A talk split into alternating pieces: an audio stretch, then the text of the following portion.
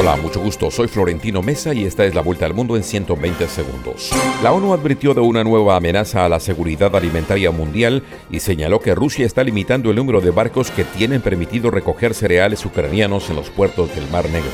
Estados Unidos anunció que deja de cumplir parte del tratado Nuevo START o START 3 de desarme nuclear en respuesta al incumplimiento a dicho acuerdo por parte de Rusia, informó el Departamento de Estado.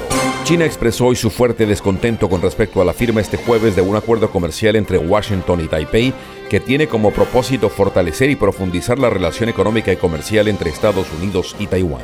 El Senado estadounidense votó a favor de suspender el límite de endeudamiento federal tras semanas de tensas negociaciones a solo cuatro días de la fecha límite para evitar la amenaza de un desastroso default que hubiese tenido repercusiones mundiales. El presidente de Nicaragua, Daniel Ortega, dio luz verde a la entrada al país de tropas, naves y aeronaves de las Fuerzas Armadas de Rusia a partir del primero de julio, así como de Estados Unidos, Cuba y Venezuela. La Sociedad Interamericana de Prensa CIP denunció un ensañamiento en Guatemala contra periodistas tras el pedido de la Fiscalía de sentenciar a 40 años de prisión al dueño de un diario opositor que enfrenta un polémico juicio.